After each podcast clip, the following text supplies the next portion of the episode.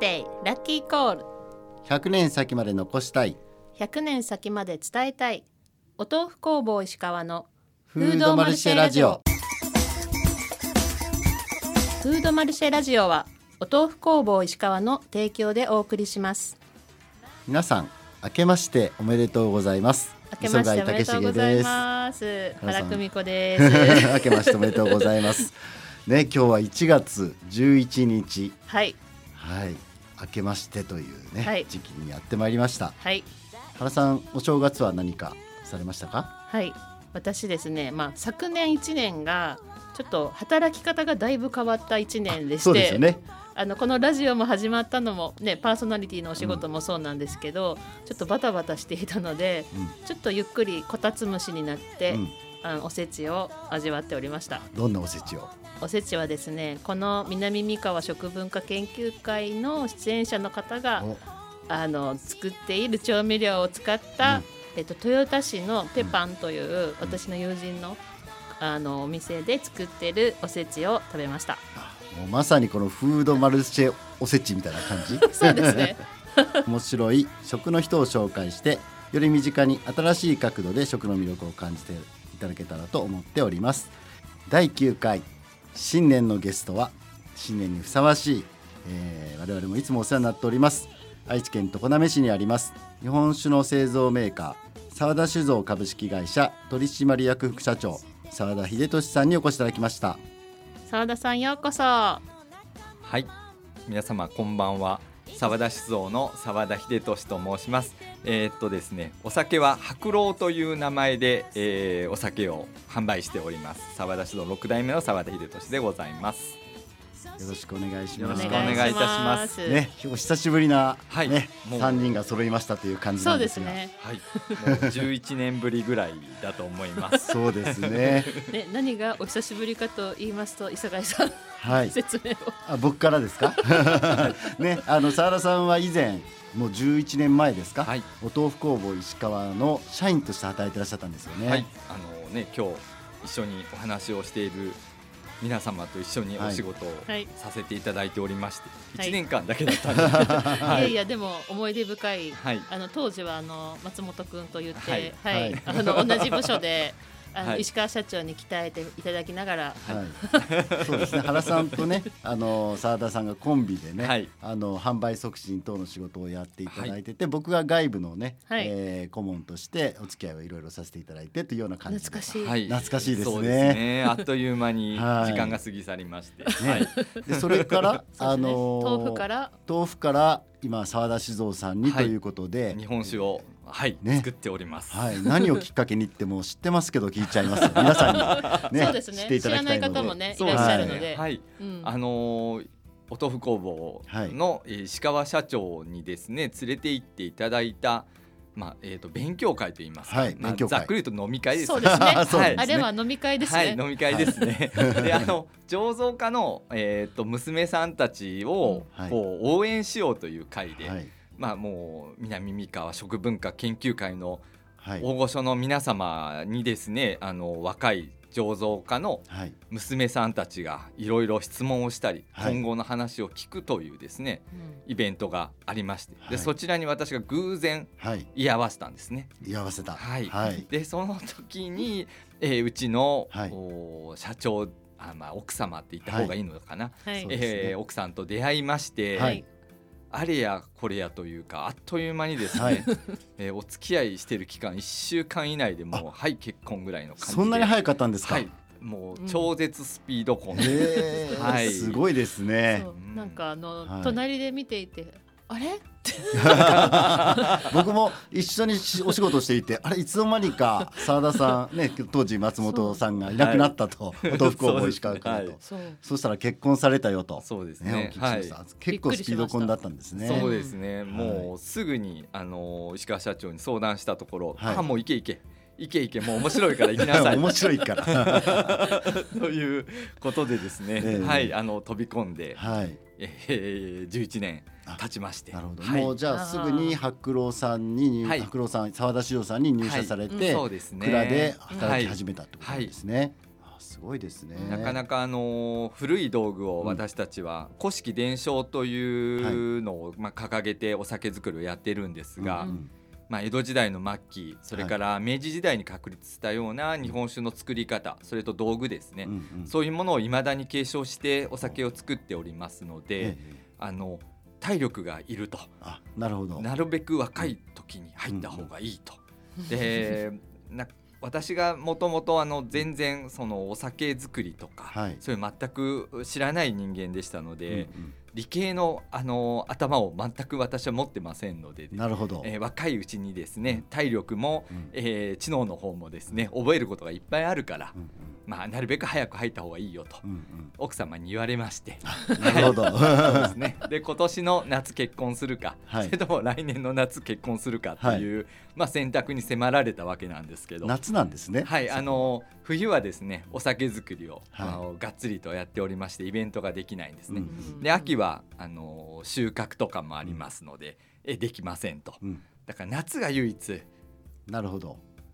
いろいろイベントができるタイミングで、はい。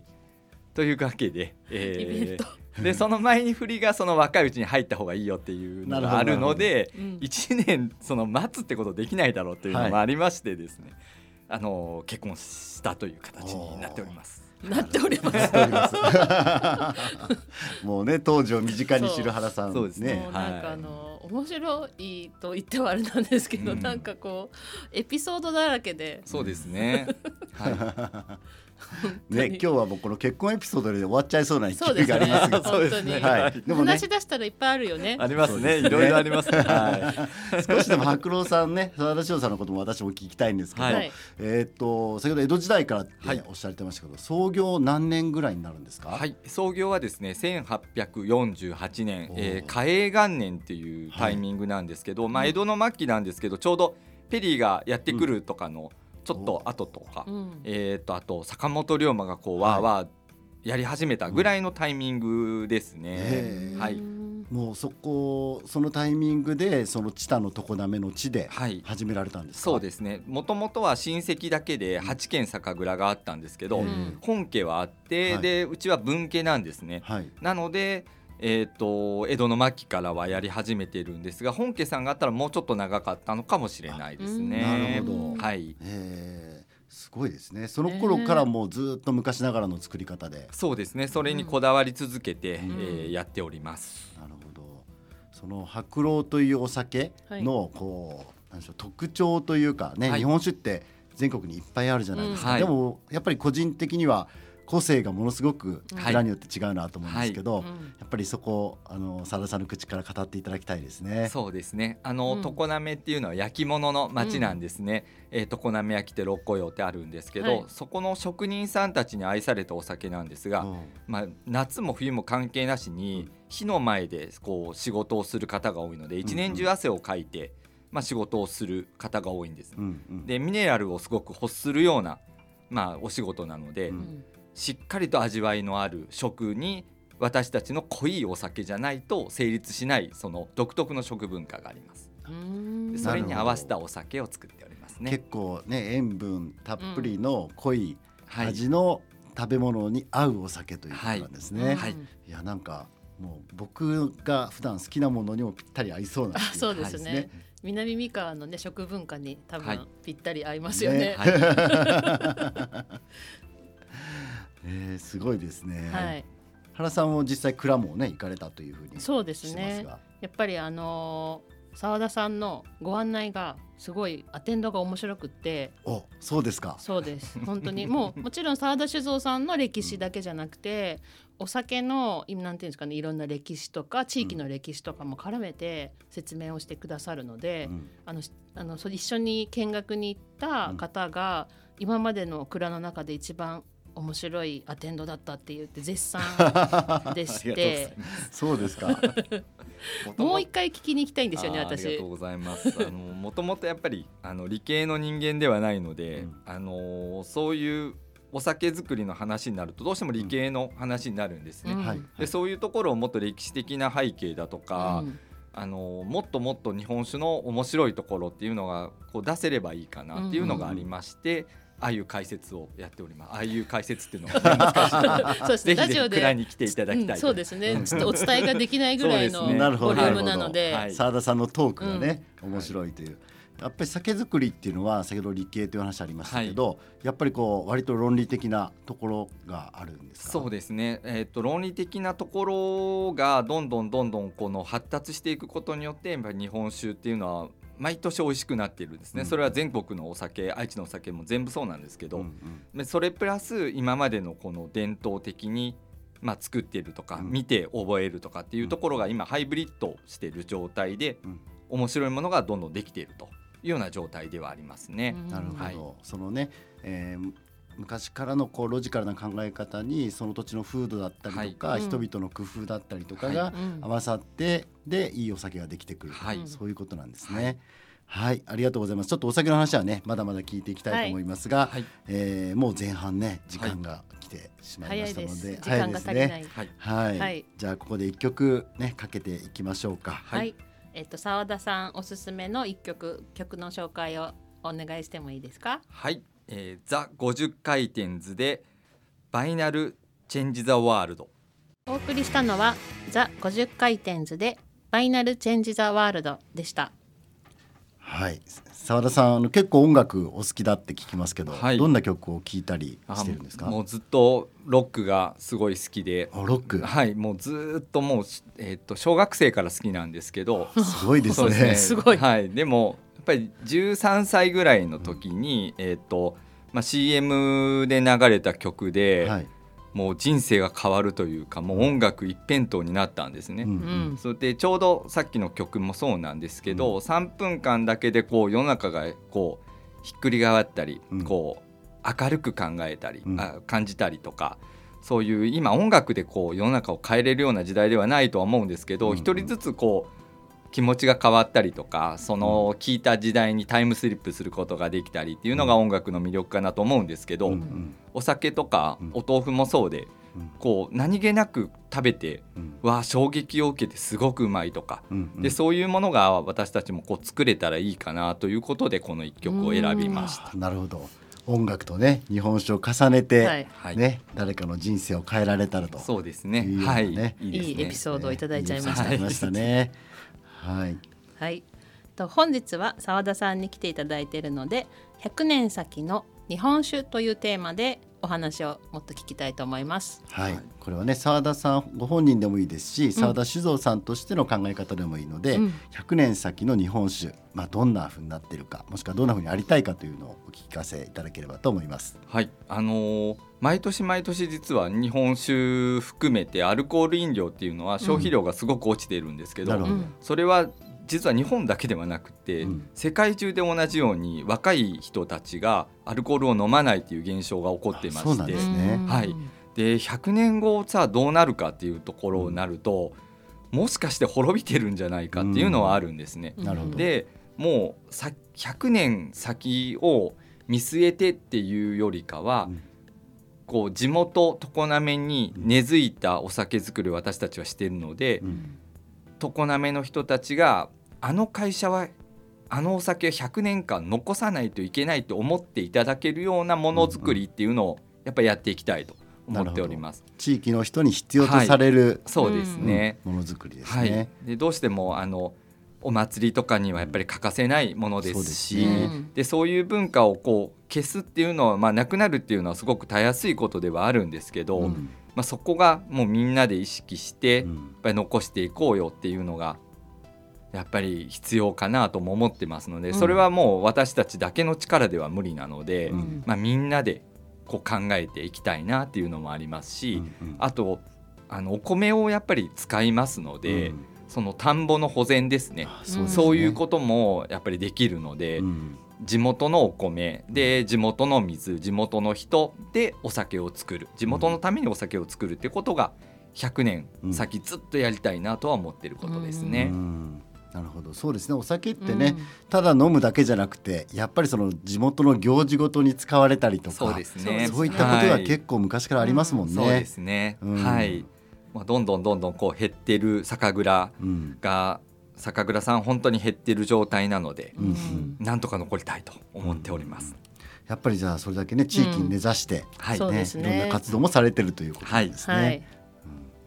あのー澤田酒造さんとしてうんうん。例えば地域でこんな活動してるよとかそういったものあったりするんですか、はい、あのお米作りもそうなんですが、うん。若い農家さんと一緒に酒米っていうのは、うん。まあ、ちょっと特別なもので、おー普通のお米よりも背が高くて、えー粒が大きいので倒れやすかったりするんですね。うんうんでそういった難しいものを若い、えー農家さんと一緒に作っていったりとか、うん。あと私たちがもう一つ主力にしているのは梅酒なんですがはいあのー私たち常滑の隣の総理というところ、えー知多市なんですけど、うん。そこの総理地区に生えてる総理梅という梅がありまして、うんうん。でそれもずっと守り続けていこうと思って農家さんがもう高齢化してて、うんもう育てる人がいなくなりそうなんですね。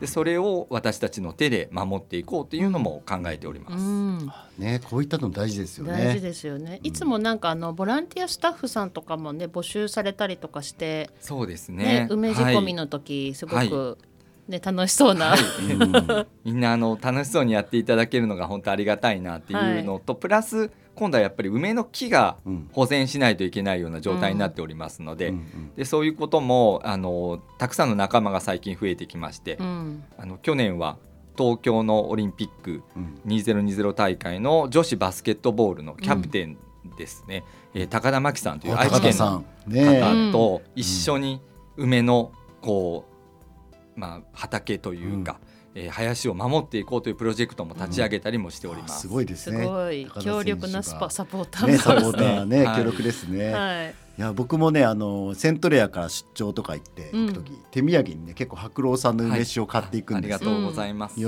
ばれますね、やっぱりいいですよありねが。とうございます。ねぜひ皆さんもセントレアで、ねはい白老さんの梅酒を手に取っていただければと、はい。はい、はいお願いいたします。さあじゃあ次のテーマですね、そうですね。はいさてまあちょっと早いんですけど最後のテーマエンディングテーマがはい。最後の晩餐についてお伺いしたいと思います。澤田さんの最後の晩餐は何を食べたいですか？はい、私があの実はまあ兵庫県出身なんですけど、姫路という町で、はい。えー育ちまして、で姫路おでんっていうですねおでんがあります。ありますね。でどういう食べ方をするかちょっと特殊な食べ方なんですけど、甘くて濃いだしプラスん。生姜醤油で食べるんですね、へええ。ー兵庫県の辰野という町は薄口醤油の産地なんですけど、うん。そこにすりおろした生姜を入れて食べるんですね。あでそれがう。んもうお酒ももちろん合いますーし、うん。お豆腐工房石川の厚揚げなんかもですね そこ。に入ると、もうこれは最高だろうとその生姜醤油は一緒に煮込むんですか？いえつけるんですか？つ？けるんですね。つけ醤油。はい。おでんをつけて食べるんですか？そうなんです。なの味で噌の代わりにはい。生姜醤油。そうなんです。だからコンビニ行くとですねなんと生姜醤油が姫路市内はおおーついてくるんですね。愛知県で味噌がつくのとそうです同じように。ね一緒なんですね。すごい初めては聞いた。ねすごいさっぱりして食べやすいので、うん美味しそう。食が進みます。僕たちは関東炊きって言うんですけど、うん。姫路おでんとは言わないんですけど、うん。はい。それが死ぬまでに最後最後に食べたいですね。やっぱりふるさとの味が。そうですね。いいですね。はい、ね。すごい。ねそこに白老のお酒と、はい。そうですね。ね。いやもう考えただけでもね、はい。うんこの1月美味しそうですよね。そうですね、うん。はい。本当に、その姫路おでんに合うお酒っていうのもあるといいですね。そうですね。バッチリあのー全然播州地方のものなんですけど、はい。ご用意している自信はあります。そうですか。いやもうねさい番組最後になりますけど、はい。はいあのー奥様のね薫社長と、うん。あのー澤田さんにもう代が変わられて、まあ、例えばこれからこういうお酒を作っていこうとか、こういう酒造りしていこうみたいなことはあるんですか、はい、やはりもう伝統的にずっと守ってる蔵なので、はい。変わらないように変えていくっていうことをテーマにうんやっぱり思ってまして、環境とかも、えーお酒作りの道具とかもどんどん進化していってるんですけど、うん今の味を守るためには変えないと逆に守れない形になるので,、うんでそういうのは意識してやっていこうと思っております。楽しみですね。ね。はい、これからね、えー守りつつ進化していくお酒をはい。ね我々も楽しんでいきたいなと思います。はいはい、それではですね、えー最後にもう一曲いきたいと思います。えー今回はですね、澤田酒造の、えー、薫社長、えー、サラさんの奥様はいですね、リクエストの曲を、えーかけていただきたいと思います。はい、えー、澤田さん、えっ、と愛のメッセージとともでもいいですが 曲のご紹介をお願いいたします。本当ねいつもあのサポートしてもらってありがたいなと思っております奥様には。はい。でえっ、とまあリクエスト曲ですね。えーケルティックウーマンの You Raise Me Up。